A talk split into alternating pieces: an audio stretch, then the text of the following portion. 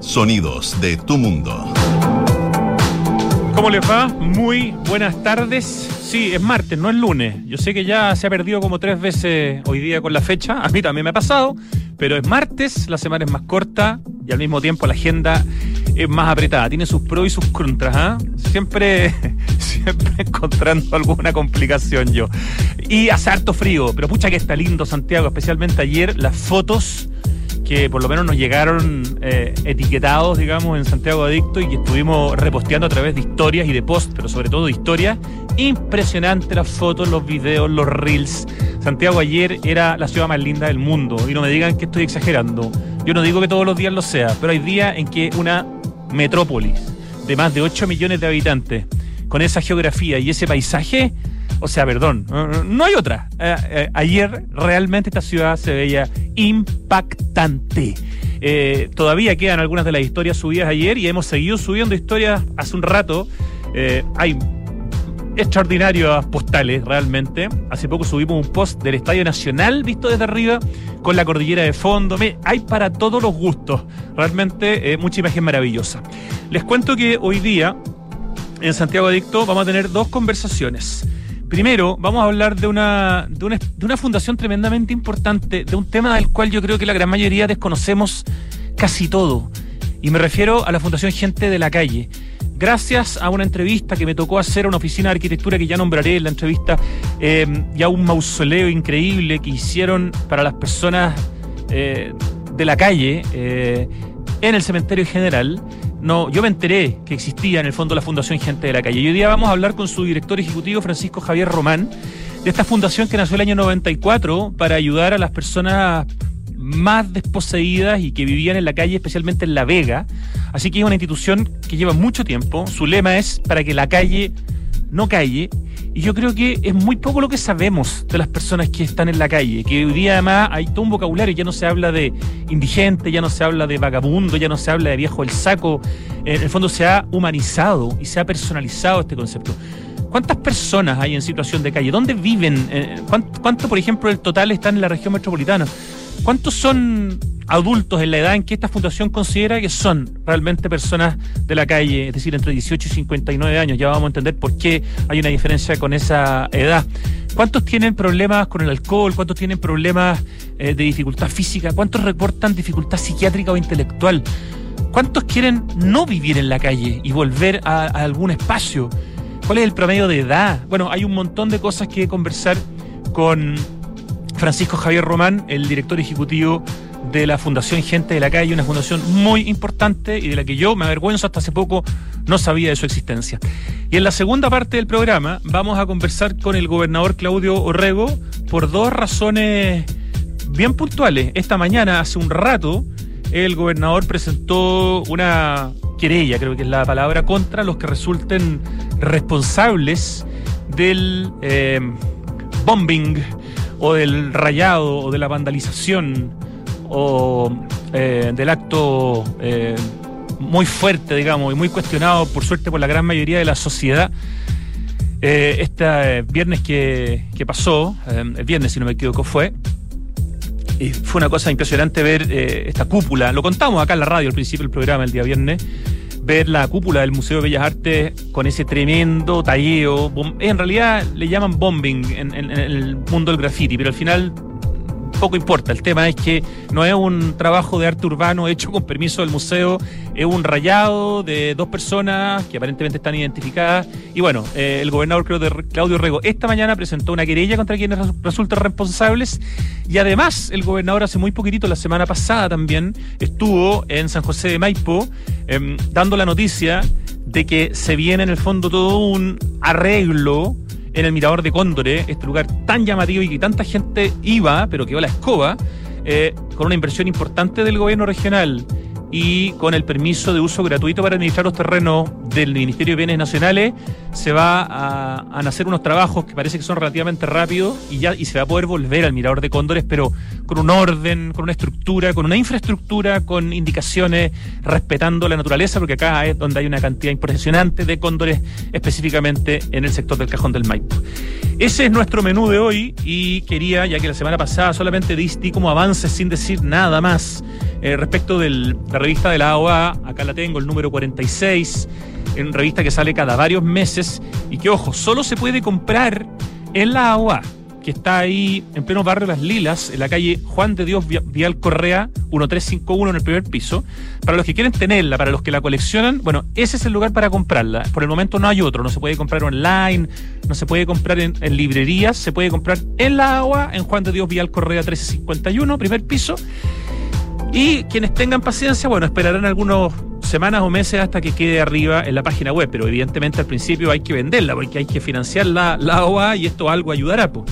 Pero la verdad es que está de lujo este número. Eh, uno tras otro, cada vez mejor. El diseño de partida de draft es una maravilla. Eh, los textos son espectaculares. Hay una entrevista a la internacional a Ensamble Studio, que es fascinante el trabajo que hacen esos españoles. Con las imágenes y con la entrevista que van a ver en esta revista, yo por lo menos terminé de armarme la película de lo importante que es Ensamble Studio, oficina española, que además está haciendo un proyecto muy bonito en un sector eh, vinculado con la artesanía en, Chile, así que están vinculados con nuestro país. Está la entrevista al destacadísimo arquitecto que nosotros entrevistamos acá hace un par de meses, Tomás Villalón, como arquitecto invitado, arquitecto relativamente joven, pero que ya ha participado en muchos concursos, ha ganado varios importantes y ha sido segundo en varios fundamentales. Em, hay un reportaje extraordinario a la iglesia del monasterio benedictino, desde distintas miradas, desde la mirada del paisaje, desde la mirada del patrimonio, y el tema central es eh, territorios en toma, en el fondo, que es lo que le da eh, la portada a la revista con una foto de nuestro panelista Pablo Altique, con una introducción también de Pablo y con artículos de distintas eh, personas, entre las que tuve la suerte de poder ser invitado.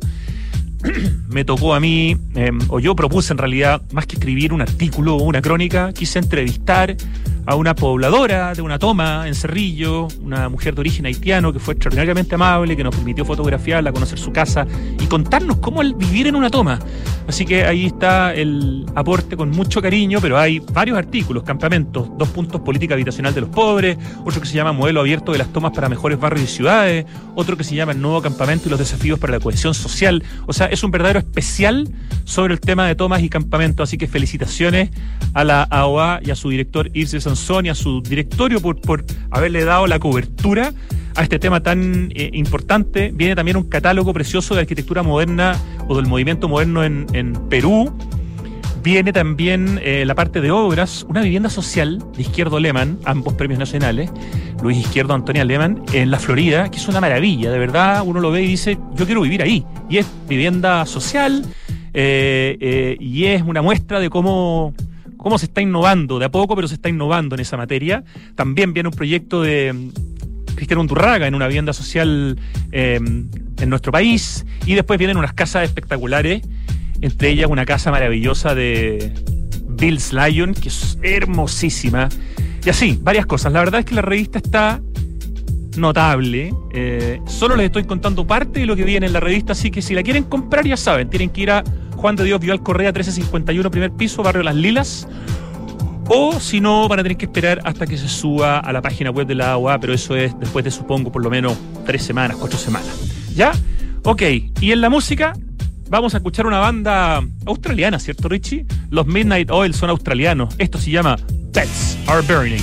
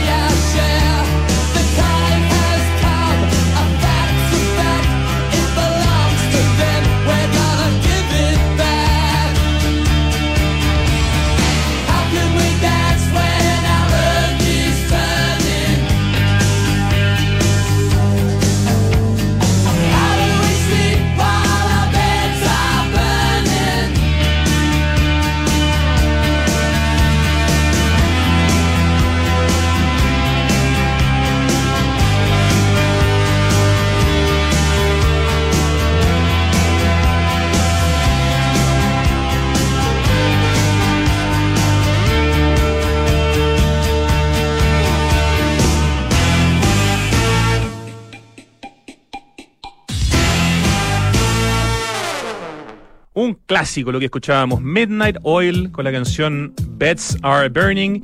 Y ya estamos en línea con Francisco Javier Román, que es el director ejecutivo de la Fundación Gente de la Calle. Muy buenas tardes. ¿Cómo te digo, Francisco o Francisco Javier?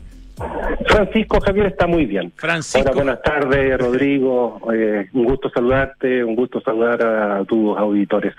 Un gustazo para nosotros. Para mí ha sido súper eh, importante eh, conocer a la, a la fundación. Gracias a una visita al cementerio general a la que me invitaron los arquitectos de Gras eh, Batz, eh, que son Diego Gras y Thomas Batzenschlager, y a quien entrevisté en la radio hace algunas semanas, pude conocer este, este increíble trabajo que es un mausoleo para personas fallecidas, en eh, bueno, yo puse en situación de calle, pero en realidad, eh, sí, en situación de calle es lo correcto, estaba pensando en, en, en la palabra indigente que no es la correcta, un mausoleo para personas fallecidas en situación de calle que fue diseñado por esta oficina y que además tiene el apoyo eh, de la CPC y de la Municipalidad de Recoleta y de la Escuela de Arquitectura de la Católica eh, y que está liderado por la, la, Fundación. Entonces, de ahí me di cuenta que había todo un mundo, ¿no? Desde el año 94, desde vuestra fundación. Pero quería contarte, Francisco Javier, que supe de ustedes gracias a este trabajo súper innovador y que es de los pocos, yo diría de las pocas innovaciones que se han hecho en el cementerio general en, en décadas. Eh, qué bonito proyecto y qué, qué, qué ejemplar. Francisco Javier, ¿estás ahí? Sí, sí, sí. Ah. Fue un momento, pero estoy, estoy escuchando atentamente. Sí, decirte que, bueno, es un mausoleo, como bien tú lo dices, para personas en situación de calle, que está ubicado en el cementerio general, donde, bueno, una iniciativa de la Fundación de eh, Gente de la Calle y con el apoyo de muchos, muchos actores, nos hemos propuesto eh, hacernos cargo de los cuerpos de personas fallecidas en situación de calle que no tuvieron redes o apoyos familiares que se hicieran cargo de ellos. Hay una capacidad para 372 eh, cuerpos, ya sean reducciones o ya sean ceniza. Sí, el, espacio eh, no solo es digno, sino que es eh, muy muy lindo. O sea, a mí me realmente me, me, sorprendió la, la belleza, el, el, el, trabajo minimalista que está hecho. Eh, y de verdad, felicitaciones a ustedes por liderar este proyecto. Y aprovecho de volver a felicitar a la Oficina de Arquitectura, aunque con ellos ya, ya, ya conversamos hace, hace algunos días. Pero precioso trabajo y entiendo que acá es básicamente, desde todos lados hay aporte, voluntariado, o sea, eh, aquí todo el mundo como que se pone de alguna manera, ¿no? Todas estas instituciones que están detrás. Así es, bueno, me sumo a la felicitación al trabajo de Diego y Tomás.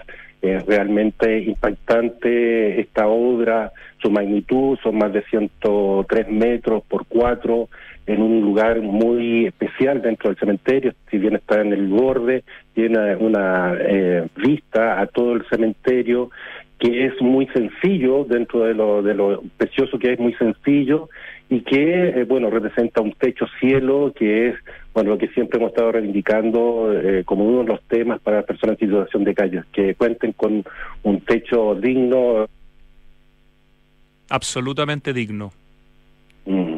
Eh, Francisco Javier, bueno, ese, ese trabajo, ese, ese espacio, ese mausoleo hecho con materiales li ligeros, pero con una arquitectura preciosa, además instalado sobre algo que ya existe, algo que le permite además al cementerio general probablemente seguir innovando con este tipo de trabajo y que va a permitir reubicar a una cantidad de personas que son eh, gente, personas de calle, digamos, que han sido enterradas en distintos lugares, y a las personas nuevas que, digamos, que vayan falleciendo.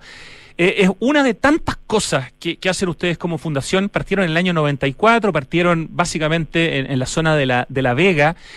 Y yo tengo la impresión, eh, y fue la, la, pregunta que me hice a mí mismo después de hablar con estos dos arquitectos cuando me hablaban de la fundación, ¿qué sabía yo?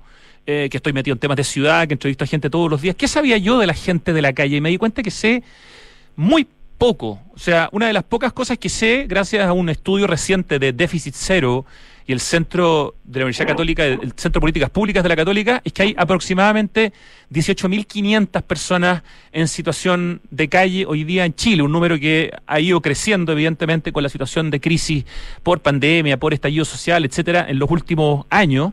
pero después de eso me di cuenta que, aparte de ese número, no manejaba ningún tipo de aspecto eh, cualitativo. Entonces, primero quiero partir preguntándote, eh, ustedes como fundación han liderado incluso el tema semántico, de que hablemos hoy día de una manera específica de estas personas y que no las llamemos como se llamaban con otros adjetivos antes, ¿no?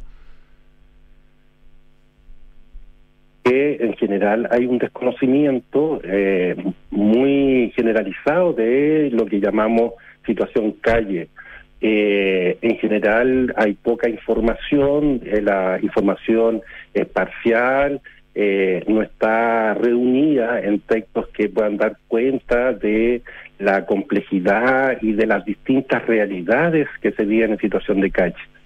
Efectivamente, nosotros nos sumamos junto con otras organizaciones de la sociedad civil hace muchos años, eh, específicamente en 2004, exigir, demandar al Estado a través del gobierno de ese momento que se levantara alternativa para las personas en situación de calle, que hasta ese momento le llamábamos los mendigos, los indigentes y otros nombres que eran muy descalificadores. Y muy deshumanizantes, ¿no? Era como, eran otros seres, como que no eran personas, un poco, esa es la idea. O sea, terrible. Y este concepto, que nada eso, reconocer que son personas. ¿sí? También situación, eh, queremos decir con eso, o eso pretendemos decir, es que eso eh, no es un estado, no es una condición propia de la persona, sino que por distintas situaciones, en, en cada caso son distintas y variadas, eh, están en un momento que eh, no están condenados a estar en forma permanente ahí, a, a vivir el resto de su vida, incluso a fallecer en situación de calle. Siempre entendemos de que es un episodio dentro de la vida de las personas que por distintos motivos, ya sea por razones familiares, personales, pero también por la ausencia muchas veces de eh, buenas políticas públicas, hace que un grupo importante eh, de personas en situación de calle eh, termine, porque no se opta por la calle, termine en situación de calle. Hay mucho abandono en algunas poblaciones que están ahí en el límite de la extrema pobreza, la pobreza, que frente a eventualidades, situaciones muy específicas, como la que hemos vivido ahora última, producto de la pandemia, los problemas económicos, hace que este número Respecto a ese número, sí, oficialmente se manejan 18.000 aproximadamente personas en situación de calle, pero eso es lo que a través de un instrumento que se llama Registro Social Anexo Calle hemos logrado eh, registrar, identificar pero sin duda y producto de los últimos acontecimientos en nuestro país, ese número es probable que sea el doble. El doble, wow. Ya, o sea, estamos hablando que podrían ser entonces cerca de 35 mil, digamos, personas o más. mil personas, así. Lamentablemente eh, no contamos con información, el último eh, catastro específico para personas en situación de calle es del 2011, ya ha pasado ya una década y un poco más. Entonces, eh, no tenemos información actualizada y tenemos claridad de cómo se ha comportado, sabemos que ha crecido, pero cómo se han comportado los perfiles de las personas en situación de calle. Hay fenómenos nuevos, hay situaciones nuevas que hacen que el perfil de la situación de calle, de las personas en situación de calle, haya ido variando. Y de eso sabemos poco. Una de las cosas, eh, Francisco Javier, que me llamó la atención en el fondo, que no, no yo no sabía, es que en el fondo, eh, en el informe anual que ustedes hicieron en el 2015, que se llama Situación de los Derechos Humanos en Chile, eh, expresaron su convicción de que no pueden ser consideradas personas en situación de calle los menores de 18, los mayores de 60 y quienes están afectados por alguna discapacidad mental. ¿Por qué ese grupo no deberá ser considerado eh, personas en situación de calle y por lo tanto solo sí son personas en situación de calle quienes tienen más de 18, menos de 60 y que no estén afectadas por alguna discapacidad psíquica? Bien, eso viene de una reflexión que teníamos como equipo, que hemos mantenido como equipo, que es diferenciar, por un lado, las vulnerabilidades, donde ubicamos a niños, niñas y adolescentes, pacientes psiquiátricos y adultos mayores. A esa población nosotros la identificamos como población especialmente vulnerada, particularmente porque esas poblaciones además cuentan con protección o debieran contar con protección estatal, sobre todo porque Chile ha firmado tratados internacionales que se obligó y la obliga al Estado chileno a preocuparse de esa eh, población de una, una, manera distinta de lo que se puede ofrecer de, de programas o de políticas desde la situación de calle. Se requiere de resguardos institucionales, de cuidados, de protección, de programas integrales que no solamente pongan el foco en el hecho de estar en calle, sino que hay otros, y no, eh, no menores, de la cantidad de derechos vulnerados. Por eso esta separación es lo que llamamos población especialmente vulnerada y la diferenciamos de la población mayor de 18, menor de 60, que no son pacientes psiquiátricos, donde hacemos la diferencia por complejidades. No es lo mismo ser hombre, mujer o identificarse con la diversidad sexual en calle. No es lo mismo estar años y a veces décadas en calle que llevar semanas, meses hasta dos años en calle. No es lo mismo ser eh, chileno en, situación de calle o ser migrante en situación de calle. Entonces, toda esa diferenciación que hacemos de complejidades nos lleva a, mm, entre otras cosas, a buscar y a proponer y a demandar políticas específicas a esas características que le son propias a cada uno de estos perfiles, a estas complejidades. Perfecto. Estamos conversando con Francisco Javier Román, el director ejecutivo de la Fundación Gente de la Calle. Él es asistente social, eh, tiene especialización en planificación social y estudios de mediación familiar, con más de 30 años de experiencia laboral en ámbitos públicos y, y privados, eh, y es el director ejecutivo de la Fundación Gente de la Calle desde el año 2010, fundación que existe desde el año 94, que partió particularmente en forma específica en La Vega y se ha ido empleando. Hoy día ustedes tienen dos casas de acogida, no sé si se llaman así, pero una en Franklin y una en La Vega, ¿no? Mira, eso, ah, eh, producto de la pandemia, dejamos de tener esos espacios, ah. ¿sí? Eh, ya no los tenemos en este momento. Eh, lo que hemos puesto nosotros el énfasis es lo que llamamos las atenciones especializadas. Nosotros hemos levantado una línea de trabajo que se llama la atención o atender, donde eh, intentamos eh, abordar problemáticas específicas. En el caso de los migrantes, con un acompañamiento eh, de ayuda humanitaria, pero también de apoyo para su, la regularización de su situación migratoria. En el tema de la salud, tanto física como mental, en el apoyo también en términos concretos y específicos, pero también con eh, sumarlos eh, y hacerlos parte de la red de protección de salud. Respecto a los adultos mayores, si bien lo identificamos no como personas en situación de calle, existen en calle, por lo tanto ahí hay una labor muy significativa respecto a lo que tiene que ver con los beneficios sociales, las pensiones, fundamentalmente los bonos. Eh, ¿Qué se llama? A ver, ¿te moviste, Francisco Javier? Porque te estamos perdiendo un poquitito. Antes Ahí, ya, ahí, te estamos escuchando bien. Dale. Y te comentaba que tenemos este otro programa que se llama Menstruar en Calle, en el cual eh, abordamos la temática eh, de las mujeres o de los cuerpos menstruales con un apoyo que tiene que ver en concreto con insumos de higiene menstrual, pero también un acompañamiento con una eh, con talleres, con, con, charlas, con, con, espacios de, de, contención, acompañados con eh, matronas, con profesionales del área de salud que se dedican a estos temas. Entonces lo que hemos estado haciendo es más bien eh, levantando alternativas distintas a lo que veníamos haciendo anteriormente y lo que siguen haciendo algunas instituciones, que es esta primera respuesta de brindar techo a través de albergues, residencias, casas de acogida o resolver temas específicos de alimentación y vestuario.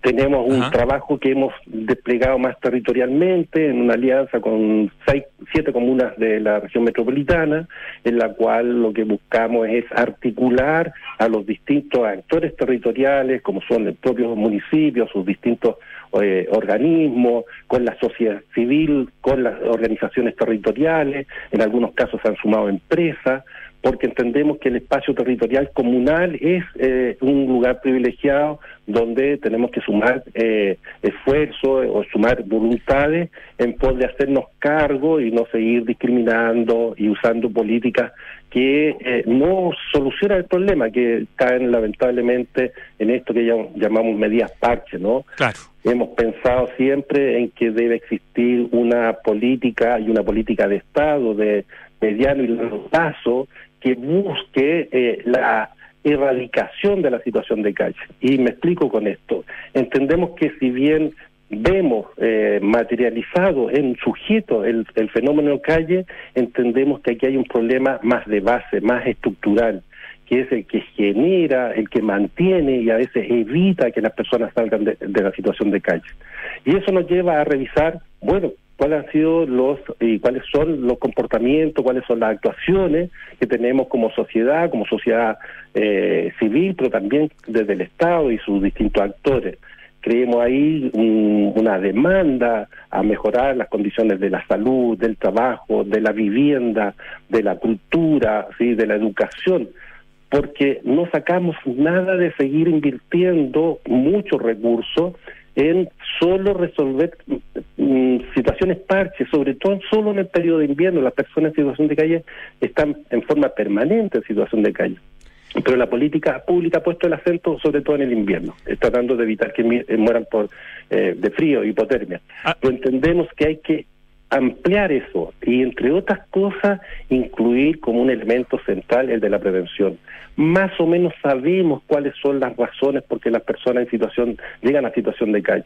Ahí es donde tenemos que poner el atajo. Hay un número, de hecho, que, que, que, me respalda mucho lo que, lo que tú estás diciendo, que a mí me impresionó. Uno, uno tiene, no sé, yo por lo menos tenía en mi cabeza la idea de que muchas de las personas que viven en la calle es como que se les ha tratado de dar ciertas alternativas, pero quieren seguir en la calle. Pero yo veo los números, digamos, de la Fundación Gente de la Calle y dice que un 78% de la población de, personas que viven en la calle tiene esperanzas de no vivir en la calle, lo cual rompería o destrozaría por lo menos ese mito que, que, de alguna manera está en mi cabeza y que, y que, y que me hacía pensar hasta ahora que la gran mayoría de las personas que vivían en la calle era una especie de de opción, porque no querían volver a sus casas, porque tenían peleas por razones de alcohol, por razones de enfermedad psiquiátrica, etcétera. Mm. Eh, y, aparentemente no es para nada tan así. Y por lo tanto, por eso también ustedes tienen todo este, este proyecto y estas orientaciones para la erradicación y ustedes creen que en el fondo hay que erradicar en el fondo este problema, no, no, no seguir tratándolo in situ, digamos, sumándole frazada a las personas en invierno o tratando de darles un albergue provisorio. No sé si me entiendes como a, a, a qué apunto con, con esto de, lo, de la información parcial y muchas veces equívoca que uno maneja. Sí, no, y, te lo, compartimos plenamente. Sí, se ha instalado y esto es eh, es posible escuchar y, los medios de comunicación a veces eh, eh, amplifican esta información de personas que dicen que quieren vivir en calle.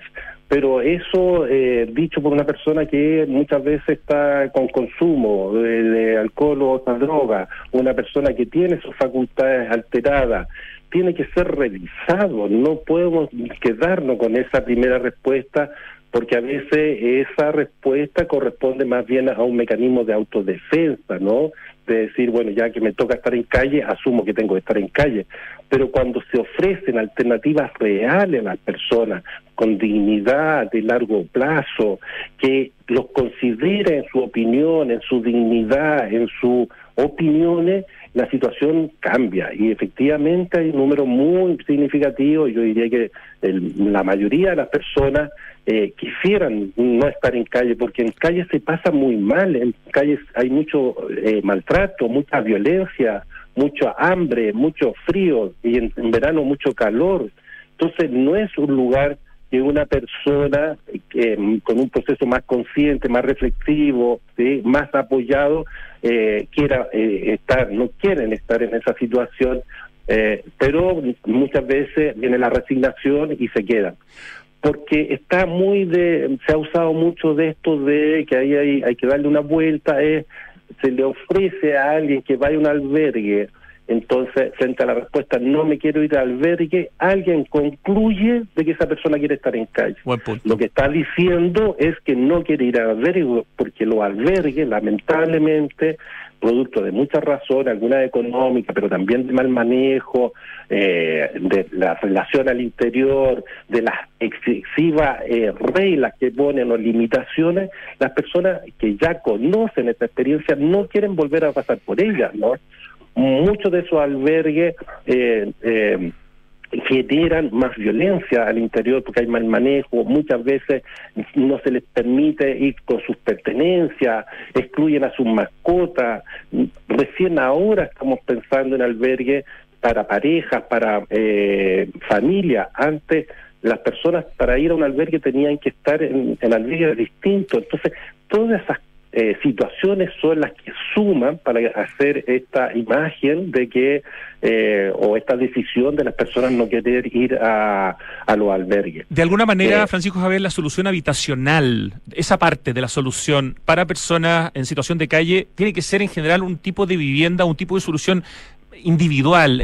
muchos de estas muchas de las personas en situación de calle son solas o en pareja, ¿no? Pero en el fondo tiene que estar pensada como Claro, no puedo llegar y meter a alguien que vive hace 10 años en la calle solo a un lugar donde hay 25 personas porque no va a funcionar. La, la solución va como por buscar eh, justamente algún tipo de vivienda que sea para ese mismo número, es decir, el que vive solo o la pareja que, que cohabita, digamos, en la calle, pero que sea una solución solo para esas personas, eh, independiente que sea en un lugar donde haya otros, pero que tengan su propio espacio.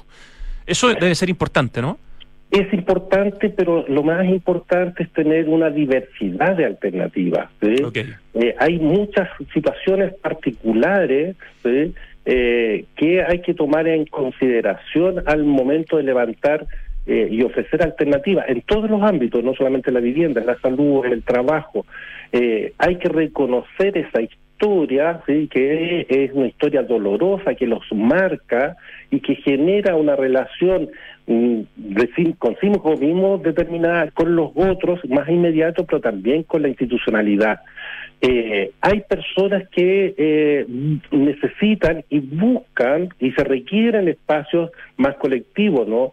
Eh, la calle de igual es un espacio de intercambio, de socialización. Encerrar a una persona o a todas las personas como solución no pasa por ahí. Hay personas que requieren de acompañamiento en ese proceso de, la, de habitar un espacio que les permita resolver otros problemas que son problemas profundos de la soledad, de la ansiedad, de la angustia, de los consumos, distintos consumos, ¿sí? de el malestar que esas personas han acumulado con el tiempo.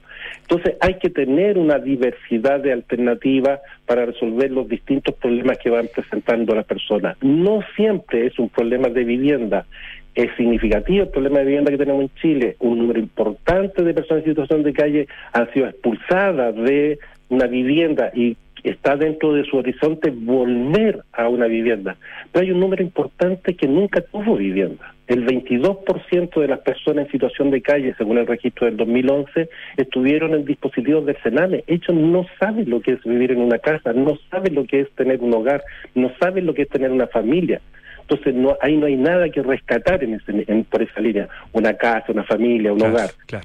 Estamos pensando, por otro lado, la gente que sale, lamentablemente, después de cumplir muchos años de condena en la cárcel, que perdió sus redes familiares, que se desconectó producto del encierro de una sociedad que ha evolucionado mucho en los últimos años, que esa persona tampoco pasa necesariamente por entregarle un tema de vivienda. Esa persona necesita recién eh, reacondicionada, adaptada eh, a esta nueva realidad y para eso muchas veces más que una vivienda sola, unipersonal o unifamiliar, no es la solución. Esas personas requieren de otro tipo de acompañamiento más ligado a comunidades terapéuticas, a grupos de referencia. Francisco Javier, eh, una de las últimas preguntas que te voy a hacer, pero por tiempo, que está tremendamente interesante. Francisco Javier Román, eh, director ejecutivo de la Fundación Gente de la Calle. La cifra de hombres del total de las personas en situación de calle es simplemente apabullante. 84% de las personas en situación de calle en Chile, de las cuales casi la mitad está en la región metropolitana, son hombres. ¿Por qué? Mira, ahí yo creo que, bueno, decirte que eh, em, reafirmar esta idea de que no sabemos mucho en términos de los comportamientos cuantitativos, mucho menos de los cualitativos de las personas en situación de calle, pero eh, sin duda se ve visualmente eh, que hay más hombres. Y, pero ojo, porque probablemente las mujeres eh, son eh, se exponen menos. No significa estar en situación de calle, sino que están más escondidas de esta situación de calle. Eh, les cuesta más por el todo el rechazo y el castigo social que tienen las mujeres eh, en todos los ámbitos a reconocer la situación de calle. Muchas de eso está disfrazado también por otros problemas como la prostitución. También hay otros problemas asociados que hay que ver para decir si efectivamente el número de personas en situación de calle, de acuerdo a estos perfiles, son estos. Hace falta, no porque se ha levantado como alternativa, nunca catástrofe para personas en situación de calle, sino que cruzar los distintos instrumentos que tenemos como Estado, el, registro social de hogares, el, registro social calle, pero también datos que vienen desde el Servicio Puesto Interno, de salud, eh, desde el, todo el Ministerio Público, para poder dimensionar y conocer y profundizar realmente frente a qué fenómeno estamos y ahí sacar conclusiones para poder aplicar una, una política correcta en función de estas diferenciaciones de complejidad. Y finalmente, perdona, en el plan de emergencia habitacional que está trabajando el MIMBU eh, y que implica una cantidad importantísima de cosas para permitir que más chilenos eh, tengan techo y tengan más derecho a la vivienda y a la ciudad, ¿está considerado eh, de alguna manera el tema de las personas en situación de, de calle está dentro de este plan de emergencia habitacional? No está considerado explícitamente, pero sí hay una buena noticia y que me parece que sería muy interesante que fuéramos por ese camino. En el nuevo texto constitucional aparece el municipio como el responsable de levantar alternativas y eh, generar las condiciones para resolver el problema de situación de calle. Creo que es la primera vez que se señala a un organismo, en este caso los municipios, las comunidades autónomas, como responsables de las acciones respecto a las personas en situación de calle, cosa que no teníamos hasta ahora. Claro, eso en cuanto a los postulados para la nueva constitución, con cuanto a derecho a ciudad y derecho a, vivienda. Francisco Javier Román, eh, notable el trabajo que ustedes hacen como Fundación Gente de la Calle. Repítenos cuál es la web, porque creo que muchas más personas debieran conocerlo, apoyarlo, aportar, eh, porque es una pega tremendamente importante y porque de verdad se preocupan de esas personas que están más excluidas probablemente que nadie. Eh, ¿Cuál es la web de ustedes? Sí, nuestra web es www.gentesdelacalle.cl. Pero igual, Rodrigo, eh, nosotros somos una de las muchas instituciones que hacen un reconocimiento a muchas organizaciones que tienen distintas historias, distintos orígenes, distintas ubicaciones territoriales que están a lo largo de todo el país y no solamente en Chile, sino que en otras partes, tratando de aminorar eh, este el impacto que tiene este tremendo problema que es la situación de calle para nuestros eh, países, para nuestras ciudades. Muchísimas gracias por conversar con nosotros y por enseñarnos un poquitito para ir teniendo mucho más presente y en mente eh, a este grupo de personas que lamentablemente, como dices tú, lo más probable es que sea el doble de lo que hay en las estadísticas y estamos hablando de cerca de 35 mil personas en Chile. Un gran abrazo, Francisco Javier Román, y muchas gracias. Muchas gracias, Rodrigo. También un abrazo para ti y ya nos encontraremos en otras oportunidades con otras iniciativas que queremos compartir más adelante. Encantadísimo. Gracias. bien. Chao, chao. Nos vamos al corte, volvemos en segundos para conversar con el gobernador Orrego respecto de la querella que presentó esta mañana eh, por quienes resultan responsables del rayado a la cúpula del Museo de Bellas Artes y también para conocer sobre este muy interesante proyecto realizado con la comuna de San José de Maipo para habilitar, pero bien, el mirador de cóndores con una inversión importante del gobierno regional. Ya volvemos.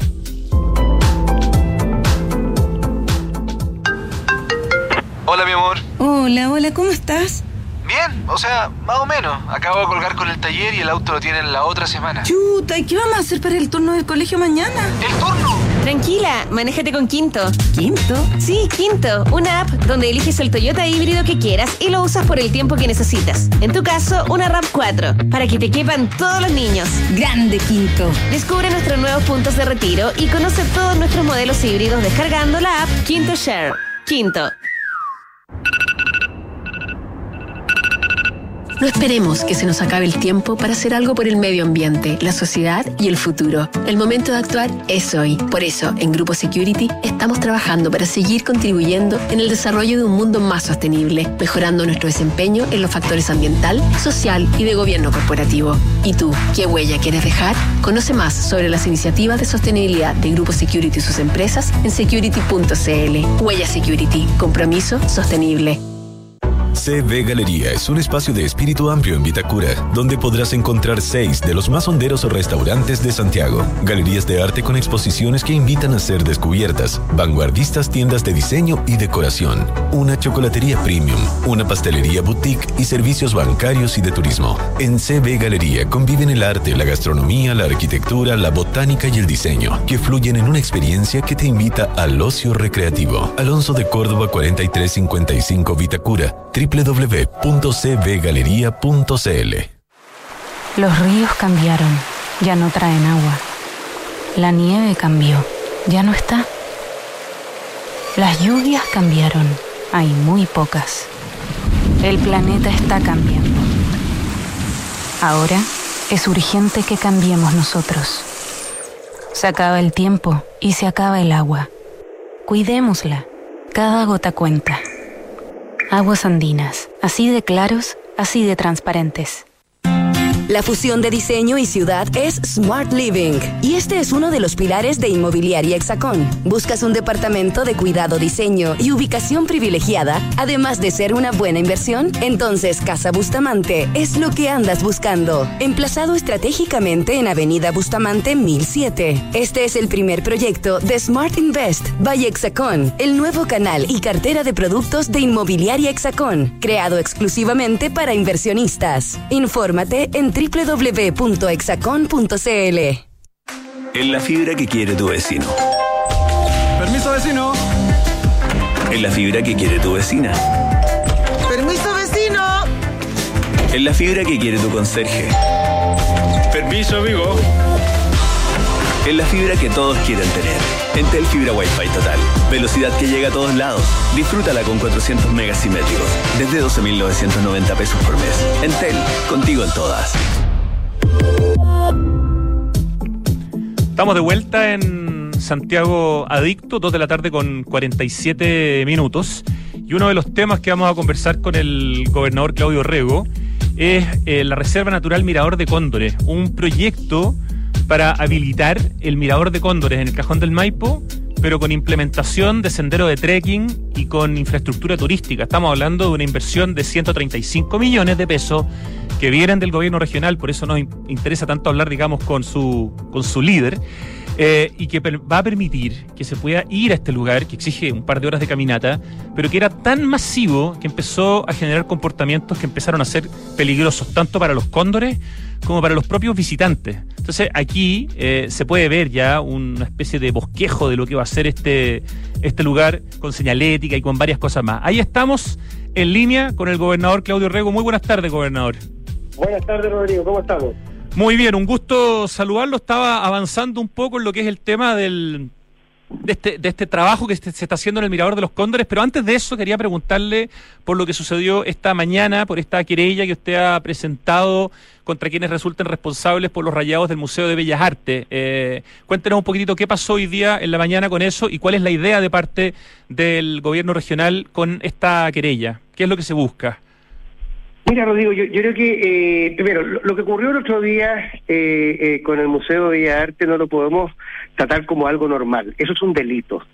Hacerle daño, destruir, eh, vandalizar un patrimonio histórico del país, un monumento histórico, eh, es un delito que está penado por la ley. Entonces nosotros hoy día interpusimos en la mañana una querella contra quien resulte responsable, ya todos hemos visto las imágenes que andan circulando profusamente por, eh, eh, por internet, le hemos pedido además que la brigada especializada contra estos delitos de la PDI lo investigue, porque llegó el momento de decir basta. Aquí se ha normalizado la vandalización y la destrucción del patrimonio urbano. Y llegó el momento de eh, aplicar sanciones y, por supuesto, además de eso, de tomar otras medidas. Nosotros, tú sabes que en el proyecto de la Media Providencia, uno de los temas que tenemos es la limpieza de fachadas y la mantención limpia de estas fachadas, más de estas personas que de alguna manera se sienten dueños de la ciudad y, y, y vandalizan aquello que nos pertenece a todos. Así que una señal clara de que esto ya no puede seguir así. Eh, y nada, también decirle a quienes creen que pueden eh, destruir lo que nos pertenece a todos que se le acabó la fiesta nomás. Gobernador, y en este caso, al ser monumento nacional el Museo de Bellas Artes, las consecuencias son bastante más drásticas que si fuera, digamos, un rayado a una propiedad que no es monumento nacional, donde ahí básicamente estamos hablando de multa, ¿no es cierto? Efectivamente, pero eh, eres un delito. O sea, es lo mismo que ocurre con la iglesia de San Francisco, que también es monumento. Eh, esta es una, una pena que va desde 541 días de cárcel hasta tres años y además va eh, hasta 12 millones de pesos en, eh, en ¿cómo se llama?, en multa. Entonces, eh, esto no es una cosa marginal, esto es una cosa significativa. No sé si tú recuerdas, Rodrigo, cuando hace algunos años eh, se tomó preso a unos chilenos que habían Sí, eh, vandalizado, grafiteado unas piedras en el Cusco. Bueno, es un país que, que, que nosotros miramos de repente en menos, pero tiene mayor sentido de la preservación y, y, y del resguardo y la protección del patrimonio que nosotros. Ahora, como a mí la ley me, me faculta a resguardar a el patrimonio artístico y cultural de la región, bueno, he ocupado esa facultad para poder hacer, como se llama, eh, esta querella y perseguir de verdad, ojalá de manera ejemplar, para que esto no, no sea una talla más o una choreza más de nadie, sino que sea tratado como lo que es, un delito condenable. Fue, fue interesante, gobernador, la reacción en general en las redes sociales, que es lo que uno puede, digamos, ver, esta vez bastante más unánime, no 100%, pero unánime, a condenar lo que se hizo, incluso respecto de gente que viene del mundo del, arte, del arte urbano. Eh, fue como, hubo como más consenso que en otras oportunidades. Tal vez el espíritu que hay hoy día es un poco distinto que el que había hace algunos años post estallido social, cuando todo esto no solamente no se castigaba, sino que muchas veces hasta se justificaba. O sea, mira, yo creo que lo que, ha- lo que ha pasado, Rodrigo, es que eh, en la medida que se ha de- deteriorado la ciudad, eh, no solamente a nivel del patrimonio eh, declarado como tal, sino que el patrimonio urbano en Santiago, y uno ve el estado deplorable en que están las veredas, las calles, las paredes, la falta de iluminación, y cómo todo eso a su vez trae consigo el delito, el comercio ambulante, yo creo que hay, hay como un grito eh, ciudadano de queremos que la ciudad vuelva a los ciudadanos. ¿ah? Y, y cualquier intento de privatizarla, ya sea por un particular, por un- una mafia del comercio ambulante o por alguien que quiere vandalizar, hoy día es más condenado. Ahora, yo espero, le digo sinceramente, Rodrigo, que esta querella que nosotros hicimos re- reciba el apoyo, eh, a, lo, a lo menos del Museo de Bellas Artes, del Colegio de Arquitectos, de la, de, la, de la Asociación de Oficinas de Arquitectos. O sea, yo espero que el mundo que sistemáticamente habla a favor de la protección del patrimonio cultural,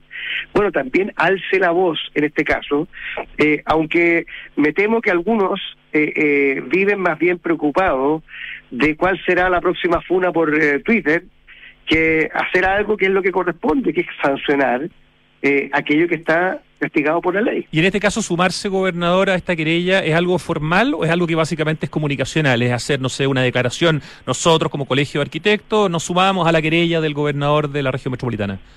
O sea, yo creo que puede ser de ambas. Eh, desconozco si el Colegio de Arquitectos tiene como eh, en, en sus facultades algo que, lo, que les dé como legitimación activa en el juicio. Claramente el Museo de Bellas Artes sí. Sí, Eh, yo, yo, yo también hoy día invité al subsecretario de Patrimonio, que me imagino que también podrá hacerse cargo, y al Consejo de Monumentos Nacionales. O sea, aquí hay entidades que tienen que la razón de ser es esto. Eh, entonces uno esperaría que o bien se sumen eh, jurídicamente a la demanda nuestra, o bien presenten una propia, o a lo menos eh, emitan una declaración apoyándola. Pero, insisto, no sacamos nada con decir eh, en las mañanas que estamos por proteger el patrimonio, pero cuando viene alguien eh, y que se ufana de eh, vandalizarlo, eh, no hacer nada, porque eso sería eh, inconsecuencia y doble discurso. Absolutamente. Lo concreto es que de parte del gobierno regional, liderado por usted, esta mañana está presentada una querella formal contra quienes resulten responsables por los rayados del Museo de Bellas Artes. Así que desde aquí por lo menos eh, nos parece una excelente decisión, gobernador, y todo el apoyo eh, comunicacional y moral que, que podemos dar por lo menos nosotros. Muchas, muchas gracias. Ya, y ahora en, la- en las noticias positivas, eh, recién hace algunos días le tocó estar ahí presentando esta, est- esta mejora notable que se va a hacer en el Mirador de Cóndores en la comuna de San José de Maipo, con una inversión importante de parte del gobierno regional. ¿Por qué como gobierno regional eh, es importante este tipo de acciones? En el fondo, intermediar, ¿no es cierto?, con bienes nacionales, con el municipio, con el público, para que podamos gozar de la naturaleza, pero de manera civilizada. Mira, a ver, primero contarte un poquito la historia. Eh, mi primera visita como gobernador electo a San José de Maipo fue eh, de Cóndores. ¿ah? Fuimos a, a visitarlo con el alcalde haciendo un trekking, con la consejera regional Paula Chávez, con nuestro encargado de medio ambiente Mauricio Fabrí, eh, precisamente para ver cómo el estado, y la verdad es que el estado era deplorable. Eh, como tú sabes, era un mirador, este es un mirador natural, este es una de las áreas donde hay mayor concentración de cóndores de toda Sudamérica. Eh, y claro, como todas las cosas en Chile, eh, sin ningún tipo de regulación, la gente subía, con riesgo subía, habíamos tenido varios accidentes y también con riesgo a eh, la vida y la supervivencia de esta especie majestuosa que es el cóndor. Entonces el municipio, después de esa visita, decidió decretar su clausura temporal eh, y nosotros le propusimos, como gobierno regional, hacer un proyecto para rehabilitarlo como un mirador propiamente tal, que establezca, por supuesto, el derecho a acceder a él, pero de manera regulada, con señalética, con resguardo, zonas de descanso y también una, un mirador que respete la autonomía de los cóndores. Eh, bueno, y cuando estábamos haciendo este proyecto, que va a significar 170 millones de pesos, que ya yo aprobé como gobernador, eh, nos dimos cuenta que mientras el, el, el, el Ministerio de Bienes Nacionales no entregara el permiso, no se podía hacer esta obra. Así que ahí estuvimos 10 meses bregando porque el Ministerio de Bienes Nacionales lo entregara y ahora lo entregó por lo menos a través del permiso. Así que vamos a proceder a la licitación de este proyecto y esperamos ya el primer trimestre del próximo año estar reabriéndolo a la comunidad, pero como lo, lo que tiene que ser, un lugar eh, de verdad de turismo sustentable y también seguro. Y nosotros nos gustaría pensar también, Rodrigo, que este sea como una suerte de cabeza de playa del gran proyecto del Parque Río Olivares, Río Colorado, del Cajón del Maipo, que, que eh, para la región que tiene menos áreas silvestres protegidas, eh, es un regalo, pero también una exigencia moral. Ese proyecto de 142 mil hectáreas, de las cuales ya se logró avanzar algo en el gobierno pasado, pero queda todavía más de la mitad que no ha sido, digamos, decretada eh, zona protegida, que es sobre todo la parte como más baja, digamos, ¿no? Que es donde eh, justamente un ciudadano eh, podría acceder con más facilidad para poder conocer todo este territorio increíble que está entre los valles del río Olivares y Colorado. Claro, lo, lo, que pasa es que, claro, se hizo la parte alta, con lo cual eh, eh, tú tienes un parque al cual nadie puede acceder porque toda la parte baja es privada. Eh, yo creo que lo que tenemos que hacer es eh, crear aquí un parque que la gente pueda disfrutar. Entre ellos, eh, el Mirador de Cóndor, que sería parte de la superficie que está proponiendo la comunidad y a la cual nosotros nos hemos sumado. Pero además tiene que ver, oye, con, con estos dos valles maravillosos que son el río Colorado y el río Olivares, por el cual viene además gran parte del agua del río Maipo. O sea, además esto significa proteger todo lo, el afluente del río más importante, del cual proviene el 70% del agua de la ciudad de Santiago, que es la capital del país y la mayor concentración de población de todo el país, que son cerca de 8 millones de personas. Entonces, hay, hay, hay, un valor tanto desde el punto de vista de seguridad hídrica como también de eh, protección de la biodiversidad y un parque para que la comunidad pueda conocerlo también y recrearse sanamente. Intermediar y meterse la mano al bolsillo. Dos roles importantes del gobierno regional en este caso, gobernador. Efectivamente, yo, yo, yo lo dije en mi campaña, eh, nosotros queremos un gobierno regional que convoque y que haga. Es decir, que convoque a todos los actores en la misma mesa, pero que además sea capaz de eh, hacer que las cosas pasen. No basta solamente con declararlas, hay que realizarlas. ¿ah? Y en eso nosotros estamos de alguna manera empeñados en poner la billetera donde ponemos la boca, querido Rodrigo. Es decir, que eh, haya presupuesto Exacto. regional en aquellas cosas que definimos como prioridad regional. Finalmente, gobernador, aunque ya estamos pasados de hora, pero no, me importa porque creo que el llamado es demasiado importante, lo invito a volver a hacer ese llamado que usted hace, a que otras organizaciones se sumen a esta querella eh, que ha eh, establecido usted esta mañana contra quienes resultan responsables por los rayados del Museo de Bellas Artes. Mira, yo creo que durante un buen tiempo del estallido para acá, pero inclusive antes, se había normalizado, se había tratado como normal el que la gente vandalizara aquello que es colectivo, inclusive aquello que ha sido declarado como patrimonio histórico o monumento histórico del país. Yo creo que eh, la guinda de la torta de esta de esta secuencia de esta tendencia fue eh, la vandalización de la cúpula del Museo de Bellas Artes, Patrimonio Histórico de Chile, un edificio de más de 100 años, tan emblemático además para, para arte chileno. Y, y, nada, pues llegó el momento de decir basta. ¿nah? Y nosotros hemos presentado esta querella contra quien resulte responsable, vamos a buscar penas efectivas tanto de cárcel como de sanción económica y ojalá que el resto del mundo de la cultura y organizaciones ciudadanas eh, apoyen, porque claramente en el pasado eh, quienes hemos rechazado este tipo de acciones hemos sido más bien víctimas de, de bullying o de funa, y más bien yo creo que llegó el momento en que los que están destruyendo aquel patrimonio urbano que nos pertenece a todos, sean ellos los que reciban el repudio de la ciudadanía, no las funas porque no me gusta la funa de nadie, pero por lo menos el rechazo categórico de una comunidad que dice, ¿sabes qué más? Queremos cuidar nuestra ciudad, queremos que nuestra ciudad esté limpia, esté bella eh, y esté ordenada, y no como lamentablemente está hoy día, que está demasiado desordenada, sucia e insegura. Felicitaciones por el ejemplo y por la valentía. En estos tiempos se necesitan esas dos cosas, hacen mucha falta. Así que muchísimas gracias, gobernador Claudio Rego, por esta entrevista corta, pero con dos temas súper, súper importantes, uno muy contingente y uno de más largo plazo, pero también muy importante para la ciudad. Le mandamos un abrazo desde Santiago Adicto en Radio Duna. Un abrazo para ti, Rodrigo, y para toda la comunidad Santiago Adicto, de la cual además soy miembro activo. Absolutamente, lo tenemos claro. Un gran abrazo, gobernador. Chao, chao.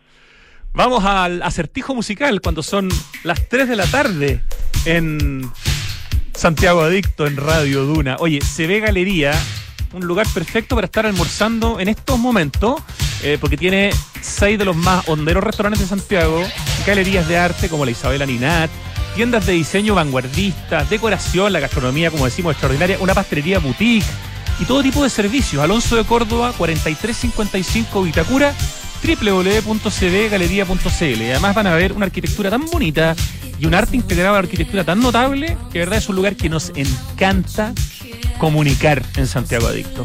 Oye, no esperemos a que sea demasiado tarde. El momento de actuar es ahora. Por eso Grupo Security y sus empresas están trabajando para seguir contribuyendo a un mundo más sostenible. Y tú ya sabes qué huella quieres dejar. Huella Security. Compromiso sostenible. Es la fibra que todos quieren tener. Entel Fibra Wi-Fi total, velocidad que llega a todos lados. Disfrútala con 400 megas simétricos desde 12.990 pesos por mes. Entel, contigo en todas. Oye, amigas y amigos, les tengo una muy buena noticia. Quinto Share, quinto con K la app, la aplicación en la que puedes elegir el Toyota que quieras para usarlo por el tiempo que quieras o que necesites. Dos horas, una hora, una semana, tres días.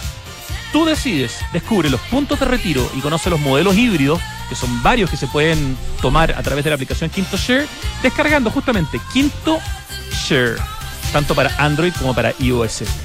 En la inmobiliaria Hexacón, todos los proyectos para inversión tienen el modelo All Investor, es decir, tienen una administración conjunta que permite una mejor mantención del valor del activo en el tiempo.